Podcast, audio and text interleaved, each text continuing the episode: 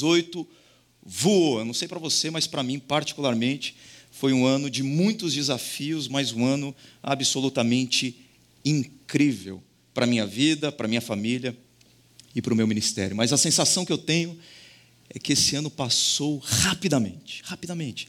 E quando as coisas passam rapidamente, a nossa tendência é não fazer uma reflexão profunda a respeito delas. Então, eu faço um convite para você, eu costumo fazer isso na minha própria caminhada e na minha vida pessoal.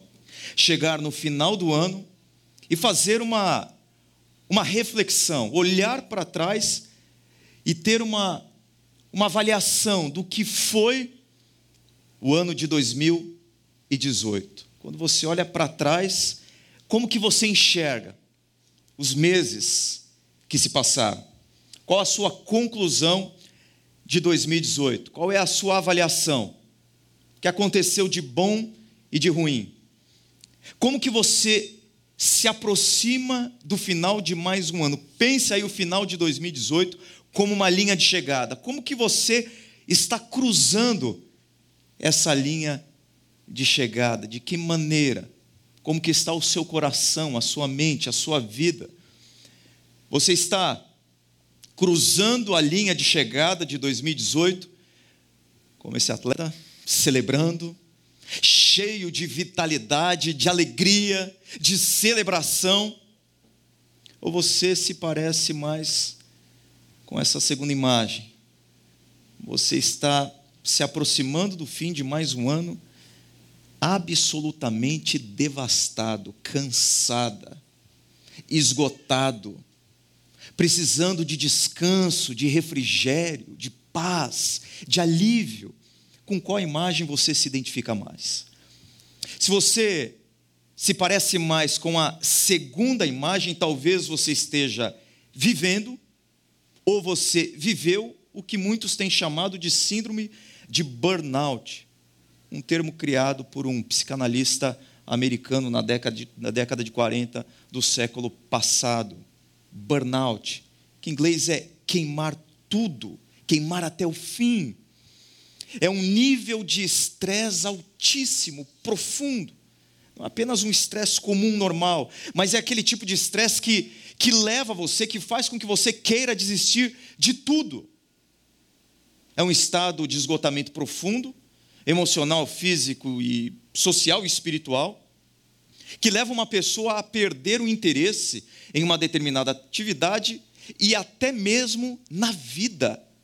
Isso é o burnout. Não sei se você ultrapassou 2018 vivenciando episódios e períodos de, de burnout, de esgotamento, de tanque vazio.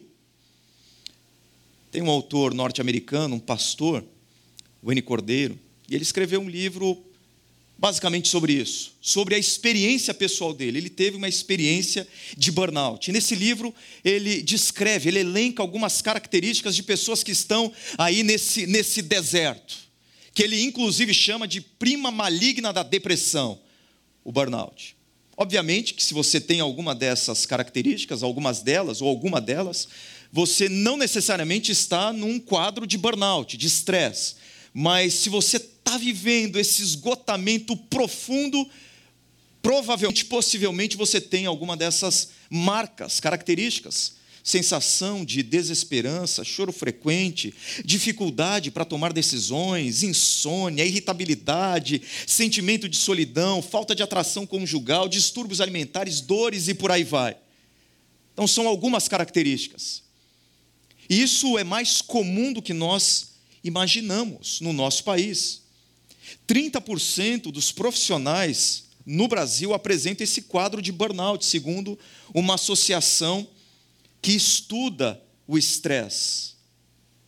30% dos profissionais no Brasil estão dentro desse quadro de depressão, de estresse, de esgotamento, de tanque vazio. A questão é como iniciar 2019 com um tanque cheio, como reabastecer o coração diante de tantas demandas que nós vivemos e vamos viver no próximo ano. como encher o nosso tanque.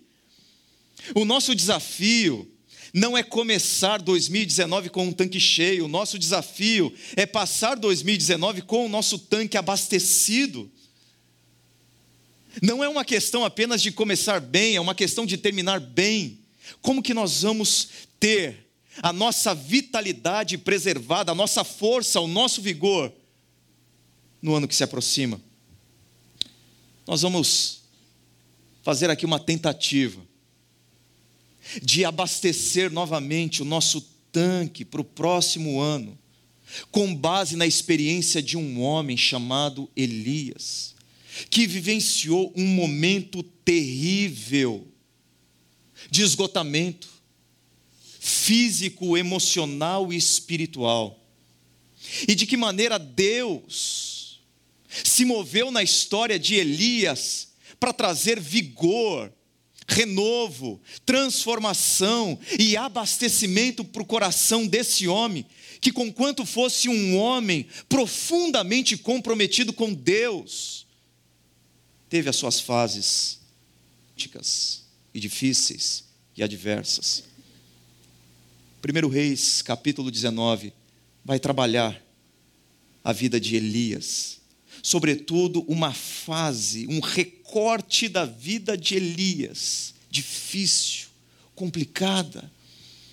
Até esse momento, até 1 Reis, capítulo 19, Israel foi governada por uma sucessão de reis maus, perversos, malignos, tolos, idólatras, egocêntricos, assassinos. E nesse momento aqui, quem reina é Acabe, considerado um dos piores reis, se não o pior rei que Israel já teve.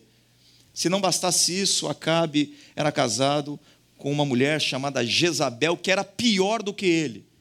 Uma mulher idólatra, egocêntrica, assassina. É nessa, é nessa fase, é nesse cenário em que Deus chama Elias para atividade em glória, de ser voz dele para essa nação, que virou as costas para Deus. Apesar disso, Elias é profundamente usado pelo Senhor profundamente. Nessa atmosfera. No capítulo 17, por exemplo, Elias é, é instrumento de Deus para ressuscitar o filho de uma viúva pobre. No capítulo 18, Deus usa Elias de uma maneira incrível também, extraordinária. Elias faz um desafio para os profetas ou sacerdotes de Baal, que era uma divindade adorada em Israel, inclusive a divindade adorada pela rainha Jezabel. E nesse desafio, Elias manifesta de forma cabal, emblemática, concreta, inquestionável, o poder de Deus que manda fogo do céu para revelar que só existe um rei, um Senhor, um Deus em Israel, que não era Baal, era o Deus de Israel, era o Senhor dos exércitos. E aí todos os súditos de Baal são mortos através do próprio Elias. Fato é que Jezabel fica sabendo desse, desse fato catastrófico para ela e ela jura Elias de morte. E esse homem que estava experimentando a vitória no topo, no cume do Monte Carmelo, onde aconteceu esse desafio, esse homem que está no topo de uma montanha celebrando a vitória, em apenas um verso, sai do monte da vitória e desce para o abismo da decepção, da frustração, do medo, da angústia e do esgotamento. Como que Elias como que Elias passa por esse grande deserto do seu esgotamento? O que, que Deus faz na vida dele para reabastecê-lo? Olhando para as características do esgotamento de Elias e para a maneira como Deus agiu na vida do profeta dele, nós podemos aprender aqui lições preciosas para 2019, aprendendo o que significa viver no esgotamento total e aprendendo também como que Deus pode reverter esse quadro de decepção de esgotamento e de desesperança. Uma pessoa esgotada, que está ultrapassando por burnout, seja o nome que você quiser dar, de desespero, de terror, geralmente opta pela solidão. Acompanhe comigo. Temendo, pois, Elias levantou-se para salvar sua vida, se foi e chegou a Berseba, que pertence a Judá. E ali, e ali, deixou o seu moço, ele mesmo, e a intenção aqui é ele sozinho, ele sem ninguém, porém, se foi ao deserto, caminho de um dia, e veio e se assentou debaixo de um zimbro. Observe que nesse momento de esgotamento, de medo, de decepção, Elias toma uma atitude que geralmente nós tomamos quando a nossa vida não vai bem. E é a pior atitude que nós podemos tomar, que é optar pelos quartos escuros da vida,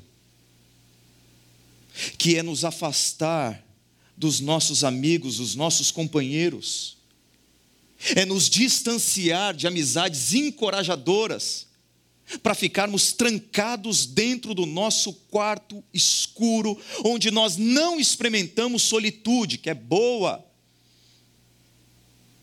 mas solidão, que é terrível, é corrosiva para a nossa alma. É o que Elias está fazendo aqui.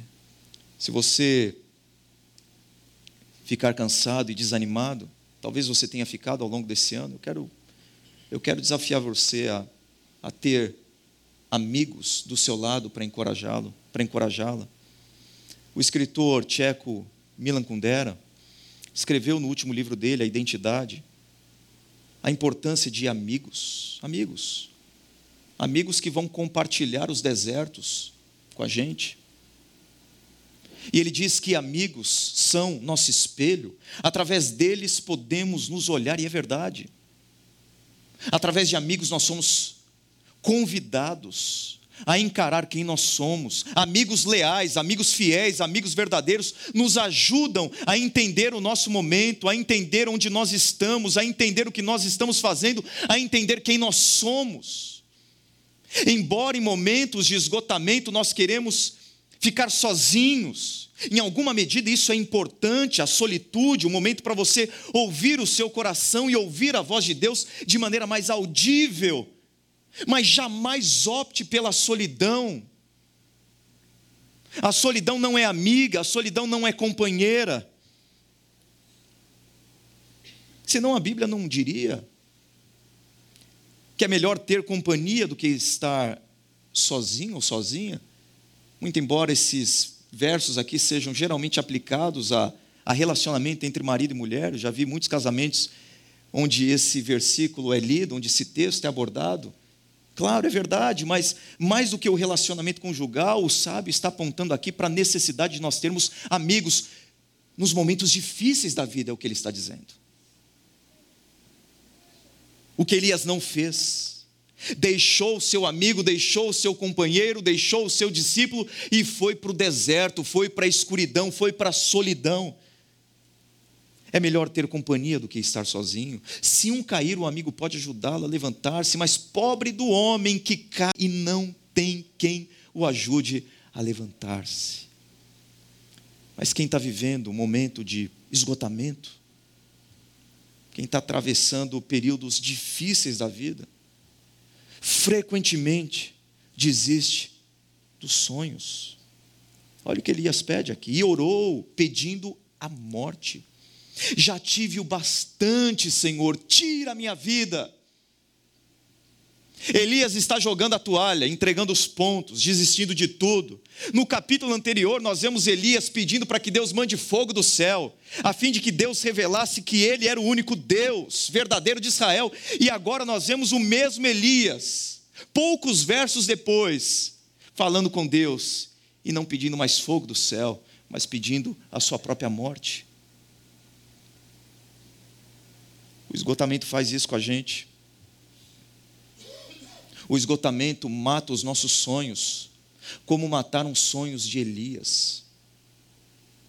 O grande problema é que quando nós estamos com a nossa cabeça baixa, olhando para o chão, entristecidos, sobrecarregados, cansados, nós não conseguimos olhar para frente e visualizar o que está lá na frente. Nós perdemos a nossa capacidade de olhar o futuro.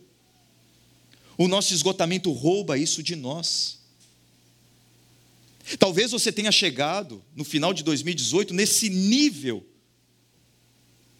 de esgotamento. Como de Elias, já tive o bastante, já tive o bastante. Você está tão cansado, mas tão cansada, que você diz: Eu já tive o bastante, chega, acabou, eu não quero mais lutar, eu não tenho mais força, eu não tenho mais vontade. E você mesmo está enterrando e sepultando os seus sonhos, porque você está esgotado. Já tive o bastante, já tive o bastante no meu casamento, já tive o bastante na minha carreira, já tive o bastante na minha família, já tive bastante, eu não aguento mais.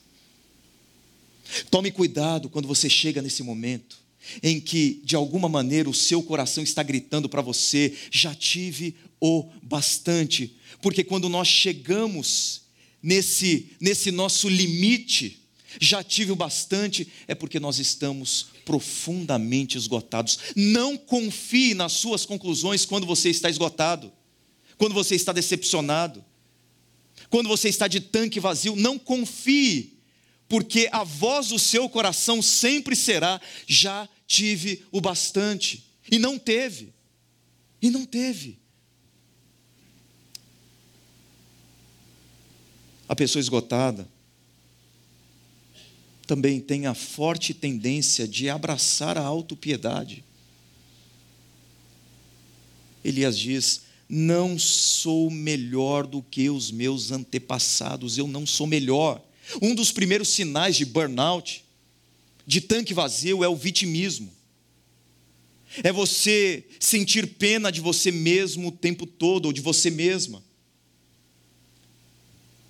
A grande armadilha é que a autocomiseração faz com que você queira que as pessoas tenham pena de você pelas situações nas quais você está mas não há disposição de você de se mover na direção da construção de situações que vão te tirar de onde você está. Em outras palavras, a autocomiseração faz com que você sinta pena de você mesmo, queira que as pessoas sintam pena de você, e você não move uma palha para sair dessa situação. Esse coitadismo é um grande problema. É péssimo. Escraviza, prende você, não faz com que você se mova, com que você avance. Eu não sei se vocês se lembram de um desenho animado chamado Lip e Hardy. Vocês vão se lembrar agora. Lip é um leão confiante, otimista, firme, alegre, alto astral. Sempre olha o copo meio cheio, nunca meio vazio. Esse é o lip. Tem um hard, que em inglês significa pesado, que é uma hiena. E a vida para hiena hard é uma vida pesada. Você vê que a própria estrutura física dela fala por ela, quem ela é. Ela anda arqueada, baixo astral, pessimista, reclama o tempo todo, nada está bom. A Hard é responsável por um dos bordões mais conhecidos de todos os desenhos animados. Vocês sabem? Ó oh, vida, ó oh, céus, ó oh, azar, não vai dar certo, não vai ter jeito. É é o personagem que sempre acha que o mundo conspira contra ele, que as pessoas conspiram contra ele, que o mundo conspira contra ele. Mas o grande problema de gente assim é esse problema que está aí. Porque enquanto Hard é, é a hiena que reclama de tudo, que sempre pensa mal de tudo, ela não se move na construção da solução dos problemas com os quais ela lida e os quais ela enfrenta. Olha só, o que ela está fazendo? Reclamando. Autocomiseração e autopiedade faz isso com a gente. Eu não sei quem é o autor, então eu não vou colocar aqui, então considere como autor desconhecido, eu ainda vou tentar achar a fonte dessa frase que para mim é absolutamente incrível. Sobre autopiedade, autocomiseração, vitimismo. A autopiedade mente para você a respeito de quem você é e depois rouba de você quem você pode ser. Chore. Chorar faz bem. Chorar não é sinal de fraqueza. Jesus chorou. Jesus chorou para mostrar para mim e para você que está tudo bem, quando não está tudo bem. Está tudo bem chorar. Chorar não é contra a nossa espiritualidade, chorar faz parte da nossa própria espiritualidade, toda espiritualidade verdadeira, real, chora. A questão não é chorar, a questão é passar o resto dos nossos dias se alimentando das nossas lágrimas. Chore, faz bem, mas não se alimente de lágrimas. Eu lembro de um, de um livro, que se tornou um filme depois, O Silêncio dos Inocentes, e no livro fala a respeito de um tipo de bicho que gosta de se alimentar de lágrimas dos grandes mamíferos. E muitas vezes nós passamos a nos alimentar de lágrimas. Não se alimente de lágrimas. Não se renda à autopiedade. Isso vai fazer com que você reclame de tudo e não faça absolutamente nada para mudar o seu contexto. Seja parte da solução daquilo que você deseja realizar na sua vida e pare de reclamar o tempo todo. Mas uma pessoa esgotada também apresenta uma profunda desilusão com expectativas frustradas. Tenho sido muito zeloso, diz Elias pelo Senhor, o Deus dos exércitos. Os israelitas rejeitaram a tua aliança, quebraram os teus altares e mataram os teus profetas à espada. Elias provavelmente pensou que os acontecimentos em 1 Reis 18, quando falei dele no monte, pedindo fogo do céu e matando todos os profetas de Baal, esse acontecimento renderia a mudança da nação, Talvez Elias esperasse que o rei Acabe e a rainha Jezabel se renderiam a Deus, se voltariam da sua idolatria e se curvariam ao senhorio do verdadeiro Deus de Israel. Talvez Elias pensasse que o povo de Israel veria aquele evento, testemunharia o poder de Deus se manifestando e se converteria dos seus maus caminhos, mas nada disso aconteceu. Então Elias diz: Senhor, olha o que eu tenho feito, olha o que eu tenho sido. E olha os resultados do meu ministério, do meu esforço, da minha vida, do meu trabalho. Geralmente o nosso esgotamento emerge quando a nossa vida não vai, não caminha da forma como nós gostaríamos. E ficamos devastados. Quem nunca teve um episódio assim? Eu acredito que o grande problema nosso, em alguns casos, é que nós criamos uma altíssima e exagerada expectativa dos resultados daquilo que nós estamos fazendo. Isso é um grande problema. Por exemplo, um casamento, você se casa com uma altíssima expectativa e acaba tornando o seu cônjuge matéria-prima da sua própria felicidade. Você deposita sobre ele ou sobre ela uma demanda que ele ou ela não pode oferecer para você porque nenhuma pessoa desse mundo pode amar você como você deve ser amado. Só existe uma pessoa e o nome dela é Jesus Cristo, que pode nos amar da forma como nós devemos ser amados e precisamos ser amados. Agora, quando nós depositamos uma alta expectativa sobre alguém, sobre uma situação e sobre os resultados do nosso trabalho, isso não acontece, nós ficamos decepcionados e frustrados, inclusive com Deus. O que eu percebo aqui é Elias não apenas constatando, mas dizendo: Deus, e aí? Eu tenho sido fiel, o Senhor é o Deus dos exércitos, todo-poderoso, e nada aconteceu.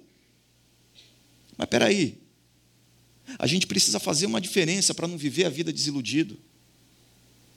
Uma coisa são os meus sonhos, uma outra coisa são os planos que Deus tem para mim. Muitas vezes eu transfiro os meus sonhos e passo a chamá-los de planos de Deus para a minha vida. Às vezes o que eu tenho de sonho para mim é vontade de Deus para mim, mas muitas vezes não é. Então, não coloque na conta de Deus os sonhos que você tem, porque muitas vezes Deus não vai realizá-los. Senão você vai ficar decepcionado. Se você passar a compreender os seus projetos como vontade de Deus para a sua vida, como plano de Deus, e as coisas não acontecerem, você vai dizer, Deus, mas por quê? Mas Deus não disse para Elias que haveria uma, uma conversão, uma transformação nacional em Israel, como Deus não disse para mim de determinados resultados da minha vida, da minha família, do meu casamento, do meu ministério. Eu não posso colocar na conta de Deus os meus sonhos. Sonhos se frustram, planos de Deus para a minha vida, jamais. Jamais. Mas uma pessoa esgotada também tem a forte, forte inclinação para fazer isso aqui. Não sei se dá para ver na imagem. Uma tempestade. Uma tempestade num copo d'água. A pessoa esgotada exagera o problema dela. Olha Elias, sou o único que sobrou e agora também estão procurando matar-me. Peraí, peraí, peraí. Como assim o único? Ele não é o único. Tudo bem que querem matá-lo, é verdade, mas ele não é o único que não se curvou à idolatria, à maldade, à injustiça, à corrupção. Ele não é o único. No versículo 18 do capítulo 19 de 1 Reis, Deus diz que há sete mil israelitas que não se curvaram a Baal. Ele não é o único, mas o, o, o esgotamento do profeta agravou o cenário que já era péssimo, já era ruim. Quando nós estamos esgotados, nós supervalorizamos o nosso problema. O nosso problema se torna um problemaço coisinha assim às vezes, um probleminha assim, uma palavra assim, já se torna um problemaço, algo absurdo, insuportável. Alguém já chegou para você e disse assim: Olha, eu acho que você está exagerando.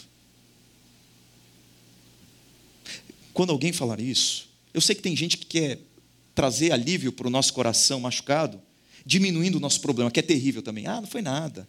Ah, isso não é nada. Ah, eu conheço fulano de tal, passou pela mesma coisa e ó, enfrentou muito melhor do que você. Isso é péssimo. Isso é jogar sal na ferida. Eu não estou falando disso. De gente que se coloca do seu lado para falar, ah, isso não foi nada. Eu estou falando de pessoas que olham para você e na sanidade espiritual, emocional delas, conseguem olhar para os seus olhos e dizer: será que você não está exagerando um pouco? Será que o problema não é, não é menor do que o problema que você criou? Porque nós fazemos isso quando estamos cansados. Uma marolinha se torna um tsunami na nossa caminhada. A pessoa esgotada também perde a confiança em Deus, ou a pessoa que perde a confiança em Deus também caminha para o esgotamento. É causa e consequência, as duas coisas. Se você observar a vida de Elias nos capítulos anteriores, Elias é um homem obediente a Deus, absolutamente obediente. Coloquei aqui alguns versículos, eu não vou tratá-los, mas basicamente o que nós temos aqui diante de nós é Deus falando para Elias e Elias se levantando e obedecendo. Deus falando com Elias, Elias se levantando e obedecendo. Deus falando com Elias, Elias vai, Elias levantando-se e obedecendo aquilo que Deus havia dito. Esse é o padrão da vida de Elias, mas chega num determinado momento que Elias perde a confiança em quem Deus é e no que Deus faz. E no versículo 3, o texto diz: Temendo, pois, Elias, levantou-se e, para salvar a sua vida, se foi. Elias não é mais guiado pela voz de Deus, Elias é guiado pela voz do seu coração. Elias não é mais guiado pela palavra do Senhor, Elias agora é guiado pelo seu medo. Elias não enxerga mais quem Deus é e o que Deus faz. Elias agora enxerga, só tem olhos para ver quem Jezabel é e o que ela quer fazer com ele. E frequentemente perdemos a confiança em Deus, porque tiramos os nossos olhos de quem Deus é, do que Ele é capaz de fazer, e passamos a olhar as circunstâncias da nossa vida. Quando a nossa visão de Deus se apequena, quando nós nos distanciamos de Deus, os problemas se agigantam. Esse é o caminho, não tem outro caminho. Quando Deus se torna nanico para nós, as nossas dificuldades se tornam gigantes, insuperáveis e invencíveis. Ponto. O N. Cordeiro conta a experiência dele, como eu disse a vocês no princípio, de burnout, de esgotamento. E ele diz que antes de uma grande conferência na Califórnia sobre liderança, e ele é um, um pastor muito, muito usado por Deus, não só na América do Norte, mas em todo o mundo, com aquilo que ele tem produzido, com aquilo que ele tem feito. Ele disse que foi correr, foi correr. Ter um momento de distração. Alguns instantes depois que ele começou a correr, ele se viu sentado no meio-fio e chorando copiosa e incontrolavelmente. Então ele passou a se perguntar o que, que está acontecendo comigo. Assim como Elias, homem joia de Deus, cheio de fé, homem crente. E de repente, a vida dele entra em colapso. Assim aconteceu com N Cordeiro e assim acontece conosco também. Nós somos de carne e osso. Passamos por períodos de esgotamento, de burnout, de cansaço, de estresse profundo, faz parte o grande desafio nosso é saber as razões disso e como sair, e como abastecer, como reabastecer o nosso tanque. O N. Cordeiro então escreve na obra dele: a única maneira de você terminar forte é parando para reabastecer seu sistema. Caso contrário, se prepare para um acidente. Você precisa reabastecer. Você precisa andar com um tanque cheio no ano de 2019. A pergunta é: como? Como que Deus abasteceu o sistema, o tanque de Elias? Como que Deus o renovou e como que Deus pode fazer isso com você no final de 2018 e ao longo de 2019? Em primeiro lugar, como que Deus abastece o tanque de Elias? Deus cuida de Elias. Deus cuida. Deitou-se e dormiu debaixo do zimbro uma espécie de árvore. Eis que um anjo tocou e lhe disse: Levanta-te e come. Quando ele viu junto à cabeceira um pão cozido sobre pedras em brasa e uma botija de água, comeu, bebeu e tornou a dormir. Voltou segunda vez o anjo do Senhor, tocou e lhe disse: Levanta-te e come, porque o caminho te será sobremodo longo. Levantou-se, pois, comeu e bebeu. E com a força daquela comida caminhou 40 dias e 40 noites até Horebe, Monte Sinai, e aqui chamado Monte de Deus. Voltando um pouquinho para o começo do capítulo 19. Elias está no capítulo 18, no alto do Monte Carmelo. No capítulo 19, a Bíblia diz que ele vai para Berseba, em Judá. Ou seja, ele sai do norte de Israel e ele caminha para o sul. Até Berseba, onde ele deixou o moço dele, depois caminhou mais um dia no meio do deserto, nós temos aproximadamente uma distância de 200 quilômetros. Elias andou quase seis dias, quase seis dias até chegar no deserto. E nesse momento, onde ele está fisicamente drenado, cansado, provavelmente, possivelmente, ele fica também emocional e espiritualmente esgotado. E é isso que acontece quando nós estamos fisicamente cansados. É, não tem como dividir o ser humano. Uma coisa afeta a outra. Quando nós estamos fisicamente cansados, isso afeta a nossa vida espiritual, isso afeta as nossas emoções, isso afeta o nosso raciocínio, a nossa capacidade de pensar, de tomar decisões. Foi o que aconteceu com ele. E como que Deus trata Elias? Isso que para mim é o mais fabuloso. Como que Deus lida com Elias? Deus nos diz: Elias, que está acontecendo? Para de frescura, rapaz.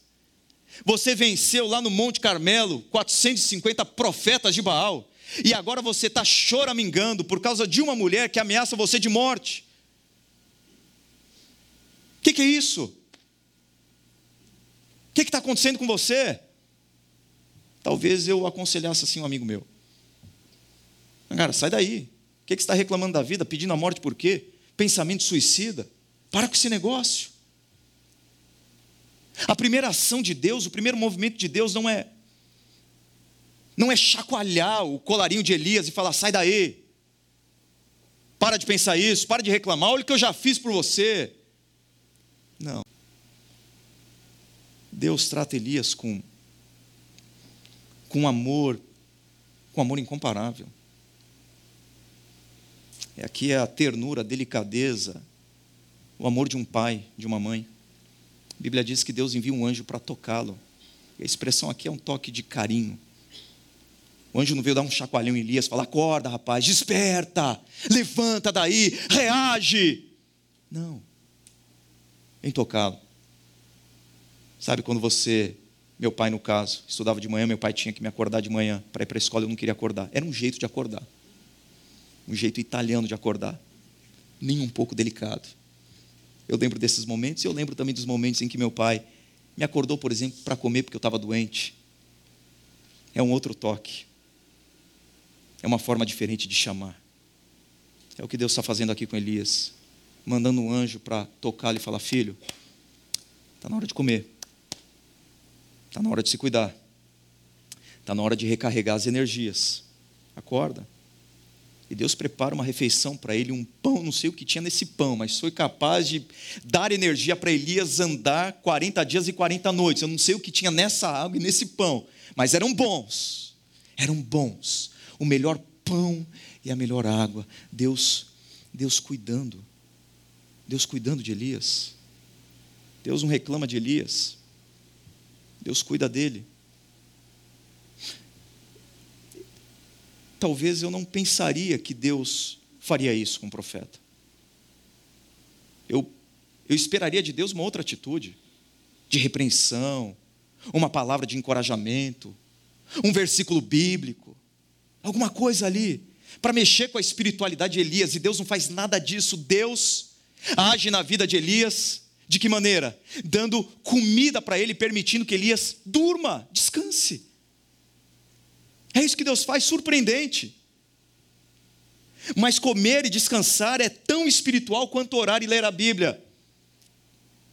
Nos seus períodos de esgotamento nesse ano, mas olhando para 2009, pense nisso que para você superar o seu esgotamento, encher o seu tanque, uma das coisas mais espirituais que você pode fazer é comer bem e dormir bem.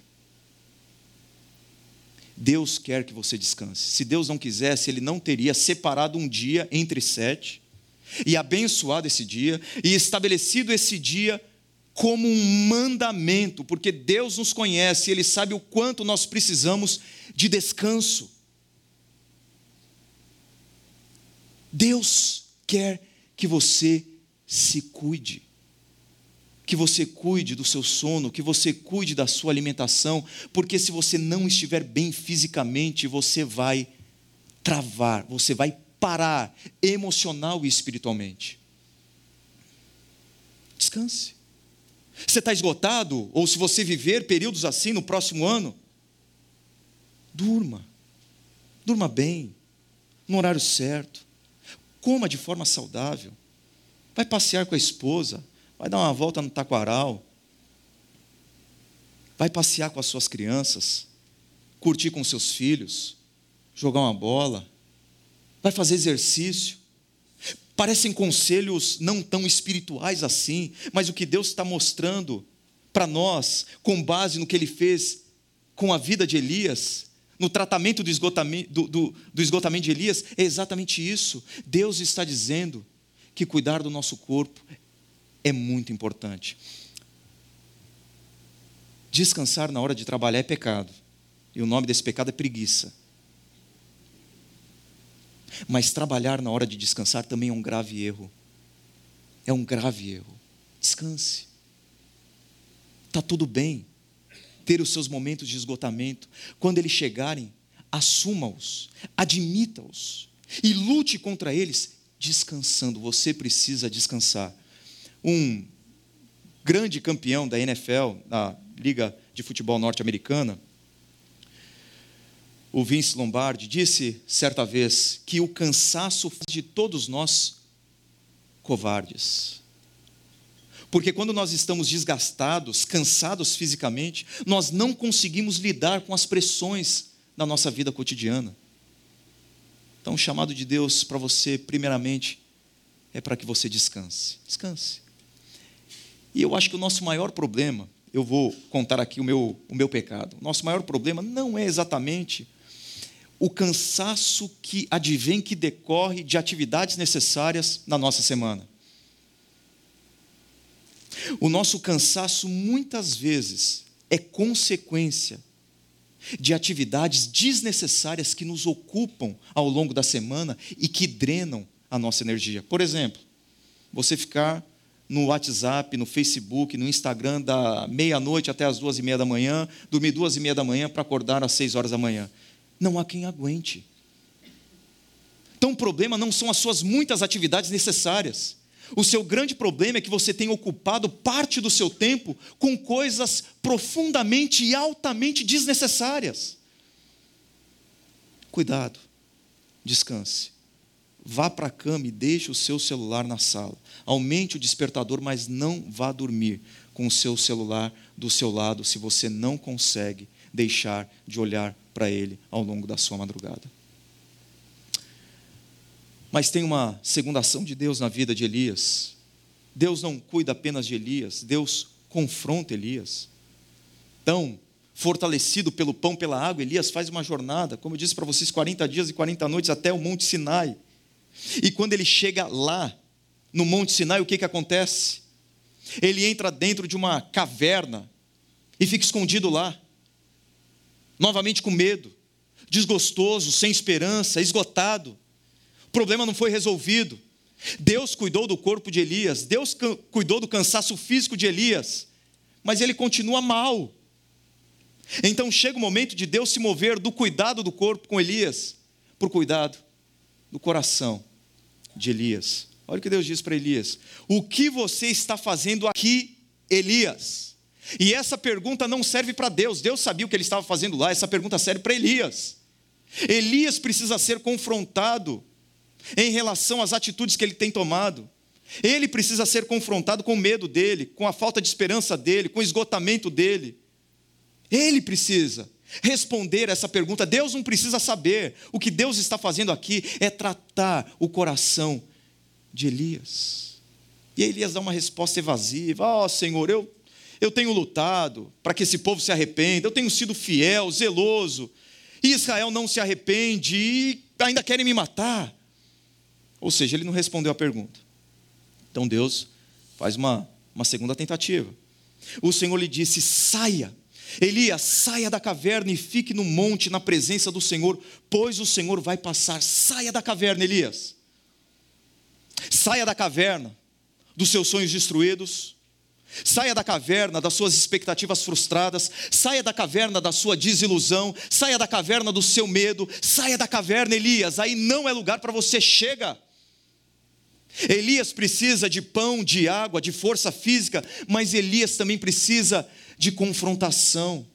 Elias precisa ter o coração dele tratado. Saia da caverna, Elias, aí não é lugar para você. Saia do seu esconderijo. Então, Deus se revela para Elias de maneira espetacular. Primeiro, através de um vento forte, que destrói até as rochas ao redor de Elias. Depois, Deus se manifesta com um terremoto. Depois, Deus se manifesta com fogo. Eu acho que Deus está, de alguma maneira, mostrando para Elias, nesse episódio, quem ele é, o que ele pode fazer. Elias sabia. Ele vivenciou momentos assim, onde Deus, Deus foi poderoso na frente dele, ele testemunhou o poder de Deus em várias oportunidades, mas agora Elias tirou os olhos de quem Deus é e do que Deus pode fazer. O que o Senhor faz aqui é relembrá-lo disso, como nós sabemos quem Deus é, o que Ele faz, e muitas vezes nós precisamos ser relembrados dessas mesmas verdades, talvez todos os dias. Olha quem eu sou, Elias. Olha o que eu sou capaz de fazer. Eu sou o Deus Todo-Poderoso. Eu movo todas as coisas. As forças da natureza estão subjugadas diante de mim. Mas depois dessas demonstrações hollywoodianas de poder, de força da parte de Deus, o texto diz que depois do fogo houve o murmúrio, o murmúrio de uma brisa suave. Quando Elias ouviu, puxou a capa para cobrir o rosto, saiu e ficou entrada da caverna, e uma voz lhe perguntou novamente: O que você está fazendo aqui, Elias, o que você ainda está fazendo aqui, Elias? Uma, uma, uma brisa, um vento, um sussurro. É difícil marcar exatamente por que, que Deus se manifestou, falou com Elias, não pelo vento forte, não pelo terremoto, não pelo fogo, mas pela brisa. Mas possivelmente, possivelmente Deus faz isso para mostrar para Elias que nem sempre ele age de forma barulhenta e extraordinária, como ele fizera no passado na própria vida de Elias e através da vida do profeta. Às vezes Deus se move na história de maneira silenciosa e ordinária. O fato de Deus não estar manifestando clara e visivelmente o poder dele em uma situação da sua vida não significa que ele esteja de braços cruzados. Muitas vezes Deus está trabalhando na sua vida de maneira silenciosa, ordinária, através de situações corriqueiras do seu cotidiano. Possivelmente é isso que ele está ensinando para Elias. Elias, você não está vendo grandes manifestações do meu poder, da minha força, mas eu quero dizer para você que eu ajo também silenciosamente na sua vida. Você não precisa ver de maneira tão emblemática Deus agindo na sua vida, o que você precisa saber é que Deus trabalha na sua vida, é que Deus trabalha através de você, é que Deus trabalha por você, mesmo quando você ouve apenas um sussurro da voz de Deus. Deus confronta Elias: Elias, o que, que você está fazendo aí? Por que, que você continua na sua caverna? Por que, que você ainda tem medo? Por que ainda falta para você esperança? Por que, que você ainda está devastado? Por que, que o seu coração está destruído? Por que, que os seus sonhos morreram? Elias, o que, que você está fazendo dentro dessa caverna? E a pergunta de Deus para nós é a mesma pergunta: o que, que você está fazendo de, de dentro dessa caverna ou dentro dessa caverna? O que, que você está fazendo aí? O quê? O que, que aconteceu? Você perdeu a visão de quem eu sou? Do que eu posso fazer? Do que eu sou capaz de realizar? O que que você está fazendo dentro dessa caverna? A expressão saia é uma ordem, é um imperativo. Elias, saia da caverna. E a mesma voz que nós precisamos ouvir de Deus todas as vezes que nós entramos nas nossas cavernas e percorremos os desertos da nossa vida de maneira solitária. Saia dessa caverna. Sai daí. O que é que você está fazendo aí? Mas em terceiro e último lugar, Deus renova a missão e a vocação de Elias. Olha o que o texto diz. Deus novamente volte pelo caminho por onde veio e vá para o deserto de Damasco. Em outras palavras, Deus está falando, Elias, você pode ter enterrado os seus sonhos, sepultado os seus sonhos, você pode ter jogado a sua toalha, mas eu não, Elias. O meu projeto na sua vida não acabou, e quem diz a hora de parar sou eu e não você. Sou eu que determino o seu ministério, não você. Sou eu que digo para você aonde você tem que ir, como você tem que caminhar, aonde você tem que avançar, e não você, Elias. O meu projeto através da sua vida não acabou. Quem coloca o ponto final da sua biografia, quem escreve o epílogo da sua vida sou eu e não você. Elias, o meu ministério na sua vida continua. Você enterrou os seus sonhos, mas eu não enterrei os projetos que eu tenho para você. Então, Elias, sai da caverna, que eu quero renovar a sua missão, a sua vocação e o seu chamado. Isso acontece em três atividades principais no capítulo 19. Primeiro, Deus manda Elias empossar Azael como rei da Síria. Rei da Síria, outra nação. É Deus dizendo para Elias: Elias, quando as coisas fugirem do seu controle, não se esqueça que elas estão rigorosamente sob o meu controle. Eu domino tudo, inclusive aquelas nações que não são minhas, que não pertencem a mim, com as quais eu não tenho aliança, eu não tenho vínculo, eu domino sobre elas também. Segunda missão, declarar Jeú novo rei de Israel. Seja Elias, eu estou no controle, não é Acabe, não é Jezabel, eu que estou. Eu que estou comandando Israel não é Jezabel, não é Acabe. Eu estou acima das pessoas que estão acima de você. Você pode pensar que às vezes as pessoas que estão acima de você têm um controle total sobre a sua vida, mas elas não têm controle sobre a sua vida, porque eu tenho controle não apenas sobre a sua vida, mas eu tenho controle também sobre a vida daquelas pessoas que estão sobre você. Eu tenho total domínio sobre tudo, Elias. Calma, calma. A minha missão na sua vida continua. E a terceira atividade, a terceira tarefa é preparar Eliseu para assumir o seu lugar. Ou seja, Deus chama Eliseu para preparar um outro porta-voz ou um outro profeta de Deus para aquela nação. O que Deus está dizendo para Elias é o seguinte: Elias, nunca jogue a toalha. Um servo meu nunca joga a toalha. Um servo meu sempre passa o bastão. Um servo meu nunca desiste. Um servo meu sempre investe em pessoas, para que essas pessoas continuem o ministério e o trabalho que eles estão desenvolvendo. Afinal de contas, todo sucesso, sem sucessores bem-sucedidos, chama-se fracasso. Elias, eu quero renovar a sua vocação, e a sua vocação é preparar Eliseu para ser o que você foi até aqui. E você verá os frutos do seu ministério, parafraseando um livro, Fazedor de Heróis, Hero Makers, Dave Ferguson, para que os frutos do seu ministério cresçam na árvore de Eliseu. Elias, você nem sempre verá os resultados do seu trabalho.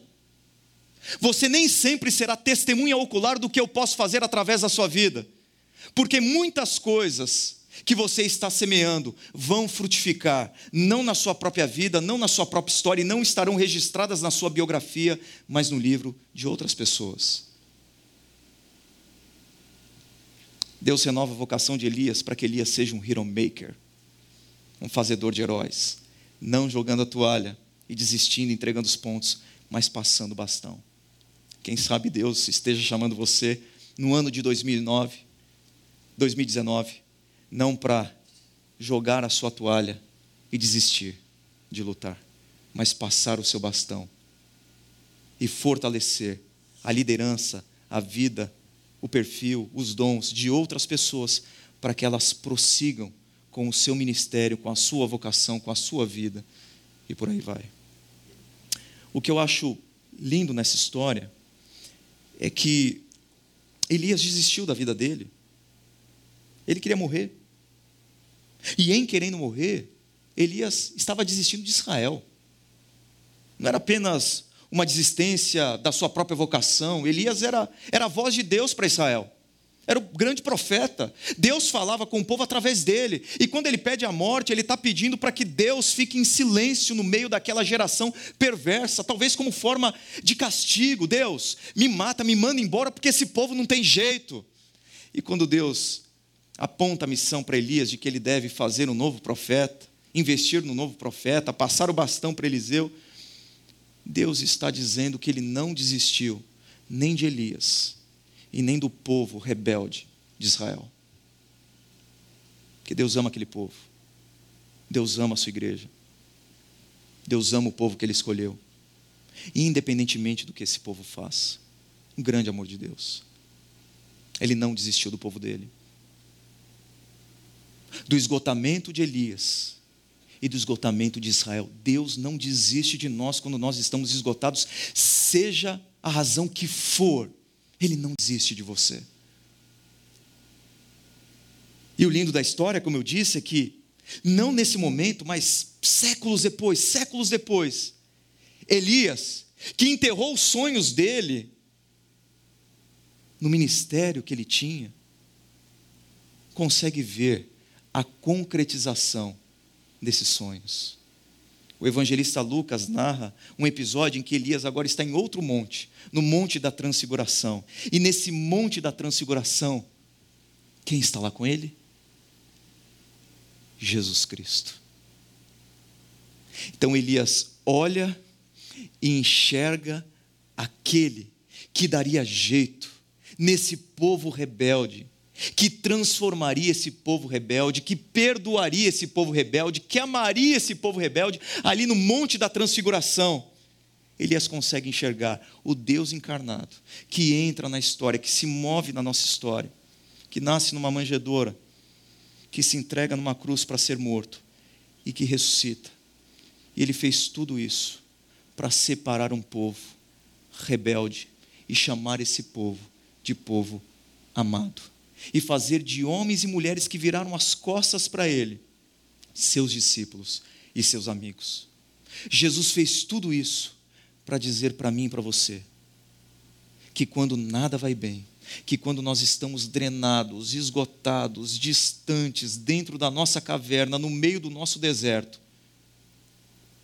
Ele não deixa de nos amar em nenhum segundo da nossa vida. Alguns desafios para você nessa noite.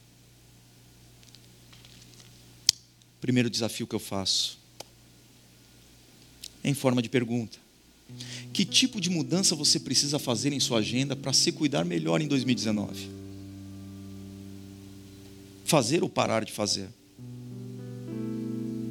Porque vamos ser sinceros, o ano vai mudar. 2019 está aí, correto? Novo ano. Mas se você não for diferente, o ano vai ser o mesmo, vai ser igual a 2018, vai ser igual a 2017, vai ser igual a 2016, nada vai mudar se você não mudar. Na verdade, quem muda não é o ano, é você. Se você quer resultados diferentes na sua vida, você precisa se portar de maneira diferente em relação à vida. Isso passa pela mudança da sua própria agenda. O que, que você precisa mudar na sua agenda para priorizar o seu cuidado? Cuidado físico, dormir mais, se exercitar, se alimentar melhor e sem esses, essas decisões de final de ano. Eu sei que ninguém vai começar a dieta na segunda-feira. Essa segunda não. Mas quem sabe o seu esgotamento em 2018 se deu porque você não cuidou em nenhum momento da sua saúde física. E como que você vai estar bem? Espiritual, emocionalmente, se fisicamente você não tem esse cuidado?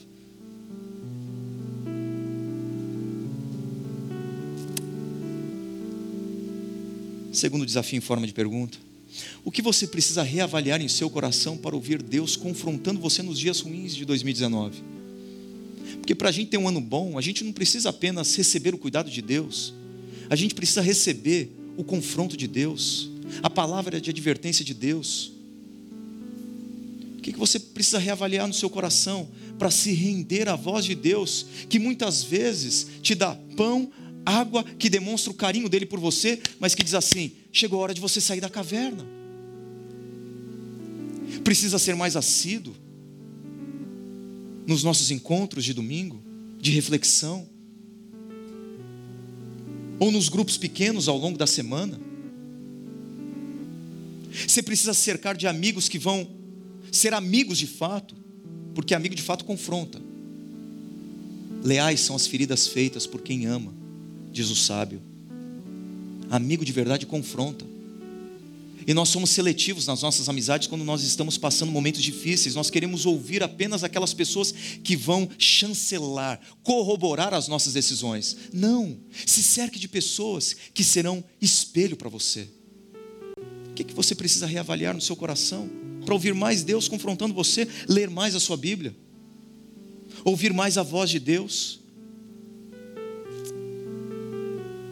Terceiro desafio em forma de pergunta em qual área da sua vida você precisa de renovação para iniciar bem o novo ano? Renovação no seu casamento?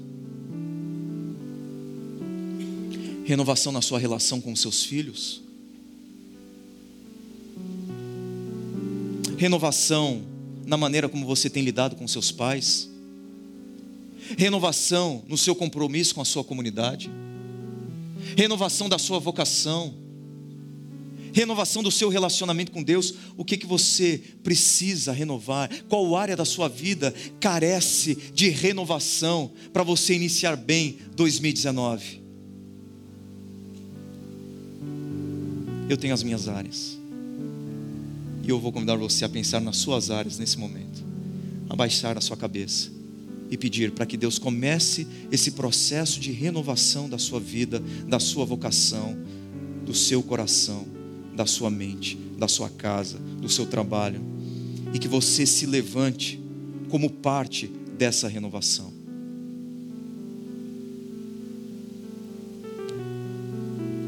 Mais uma vez, Senhor, nós queremos agradecê-lo,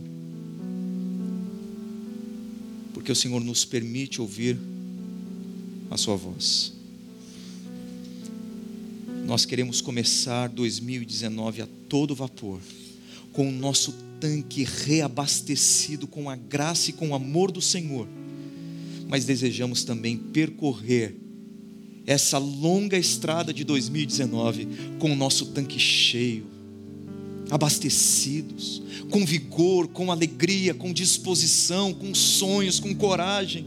Ó oh, Deus, faz isso. E aquilo que precisa ser renovado na, na nossa vida, na minha vida e na vida dos amigos e amigas que estão aqui, ou aqueles que nos acompanham pela internet, que o Senhor inicie esse processo de renovação, nos convidando para sair da nossa caverna e experimentar quem o Senhor é e o que o Senhor pode fazer em nós e através de nós. Em nome de Jesus nós oramos. Amém, Senhor.